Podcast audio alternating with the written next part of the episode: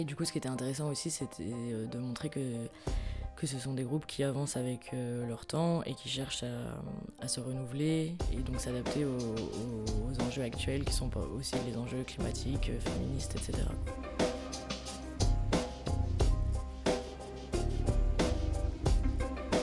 Bonjour, je suis Pauline Payassa, je suis journaliste et bienvenue dans le Making of des Jours, le podcast des jours.fr.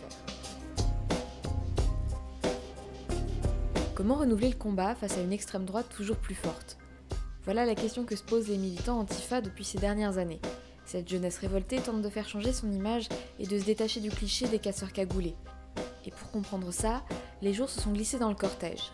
Jeanne Gazé est journaliste et pour la série Les Antifa contre-attaque, elle a suivi ces militants qui cherchent à donner un nouveau souffle à leur lutte.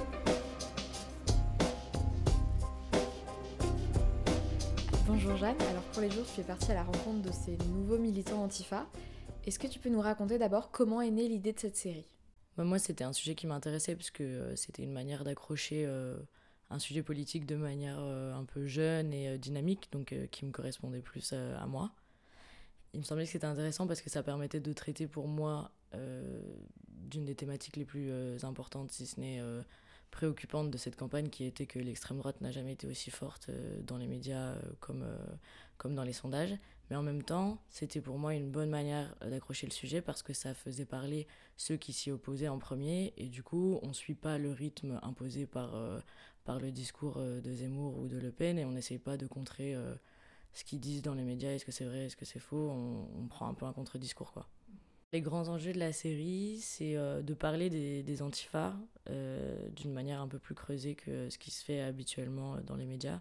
Donc euh, aller au-delà un peu du discours qu'on entend souvent qui est que ce sont des casseurs en manifestation et, expliquer qu'ils font aussi d'autres choses, que c'est pas forcément des groupes qui, qui agissent toujours violemment. Euh, et, donc un peu euh, aller au-delà de, cette image et en même temps bah voilà, faire parler aussi euh, des jeunes qui s'engagent dans une période de, campagne présidentielle qui est quand même très particulière. Et du coup, ce qui était intéressant aussi, c'était de montrer que, que ce sont des groupes qui avancent avec leur temps et qui cherchent à, se renouveler et donc s'adapter aux, aux, enjeux actuels qui sont aussi les enjeux climatiques, féministes, etc. Et quel a été ton point d'entrée dans le milieu des antifas? Mon point d'entrée, c'était la Jeune Garde, parce que justement, c'est un, c'est un groupe qui euh, cherche un peu à renouveler le combat et qui, euh, qui est beaucoup plus ouvert, beaucoup plus euh, proche des médias, avec un, porte-parole qui, qui défend ses idées à visage découvert, etc. Donc je suis rentrée par là, d'une part parce que c'était plus facile de les atteindre, et d'autre part parce que je me disais que s'il y avait un groupe vraiment à qui il fallait parler sur la question du renouvellement, bah, c'était eux. Et donc c'était ma porte d'entrée, mais au final je m'en suis déjà un peu détachée parce que j'ai compris qu'il y avait plein d'autres groupes qui parlaient de plein d'autres choses et euh, qui également en fait on a l'impression que c'est des groupes qui, sont, qui travaillent dans l'ombre et qui sont pas du tout atteignables, mais en fait, et particulièrement je pense en, temps de campagne, ils se rendent accessibles. Et moi j'ai réussi à leur parler en leur envoyant un message sur leur page, sur leur page Twitter ou Facebook public. Quoi. Donc en fait c'était pas du tout aussi compliqué en tout cas que ce qu'on m'a dit que ça allait être. Du coup, j'ai commencé à contacter Raphaël Arnaud parce que c'est le personnage public numéro un de, de la jeune garde. Bah, du coup, au, début, au départ, on, on a échangé par téléphone et ensuite, euh, je me suis rendue à Lyon pour les rencontrer une première fois. Bah, j'ai été plutôt bien reçue. de manière générale, ils sont contents en fait qu'on vienne s'intéresser à eux, surtout quand on essaye de leur proposer un travail euh, de longue durée et donc euh, qu'on les interroge pas juste en manif sur une porte de banque taguée ou brisée. Et euh, bon, c'est pas des groupes qui vont euh, te laisser euh, avoir accès non plus à leurs réunions, qui sont des, des endroits qui doivent rester secrets, ou alors ils, ils vont pas t'inviter chez eux parce que c'est pareil, c'est des, des, lieux qui doivent rester secrets pour des questions de sécurité. Mais, euh, mais je les ai rencontrés à Lyon sur, sur le terrain, donc ils étaient à Villeurbanne, c'est une ville dans laquelle ils ont l'habitude de, de, faire des actions parce qu'il parce qu'il y a beaucoup d'entre eux qui, habitent là-bas. Et, et, je les ai accompagnés sur un, une, une activité de collage, d'affichage sauvage. Et, euh, et, voilà, ensuite, euh, en revenant de Lyon, euh, j'avais également du contexte sur, sur la particularité de cette ville de Lyon qui est, qui est le terreau de l'extrême droite française depuis, depuis maintenant 30 ans, ce qui m'a permis de constituer un, un, épisode sur la jeune garde et également le terrain sur lequel elle, elle agissait. Et on avait plutôt l'impression que ce serait ça notre porte d'entrée, parce que voilà, c'était mes premiers contacts et que et que c'était une bonne manière aussi d'introduire la série que de présenter un groupe qui cherchait à se renouveler.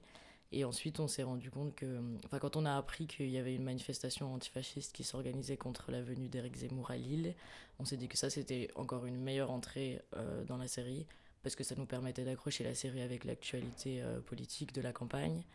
Et, euh, et, également de présenter plusieurs groupes antifa d'un coup, parce qu'il y en avait plusieurs sur place. Et donc, ça nous faisait une, une introduction encore mieux. À partir de ce moment-là, comment est-ce que ça s'est déroulé? Bah après, au bout d'un moment, je me suis rendu compte que euh, c'était plus pertinent de parler d'autres groupes et de ne pas parler simplement de la jeune garde parce que euh, on a l'impression que c'est surtout la jeune garde qui se renouvelle parce que c'est ceux qui se communiquent le plus euh, sur les réseaux et qui envahissent le plus l'espace médiatique. Mais en vérité, tous les groupes essayent de se renouveler, donc je me suis dit que c'était c'était mieux de parler de, de plusieurs groupes et c'est super intéressant en fait de relier la particularité de leurs actions au terrain sur lequel ils agissent, c'est-à-dire qu'on des fois, on a l'impression que euh, la Jeune Garde, c'est un groupe qui va beaucoup plus se concentrer sur euh, l'extrême droite de rue, groupusculaire, ce qui est vrai. Mais en, réalité, ils le font aussi euh, stratégiquement et pas juste idéologiquement. C'est-à-dire qu'ils vivent dans une ville où les militants d'extrême droite sont très actifs et très violents et très représentés. Et du coup, ouais, c'est super intéressant de, voir en fonction des villes comment, comment, ça se passe. Quoi. Et est-ce qu'au cours de ton enquête, tu as rencontré des difficultés? Les difficultés, c'est euh, c'est quand même le contact avec euh, les antifas, quoi. Parce que, euh, disons qu'ils sont, ils sont très ouverts et, et très accessibles et très polis jusqu'au jour où tu fais quelque chose qui ne leur plaît pas. Et donc, c'est un peu difficile de trouver cet équilibre-là. Et après, ouais, de, de, garder justement cette distance journalistique où, en fait, ils vont vite essayer de, de prendre le plus de place possible et de faire en sorte que, tu, que ce que tu vas écrire colle le plus à ce qu'ils ont envie de passer comme discours. Il faut, réussir à résister à ça et, à leur dire que j'ai journaliste et pas communicante. Quoi. Et euh, ça, c'était pour moi, c'est la, la, difficulté première.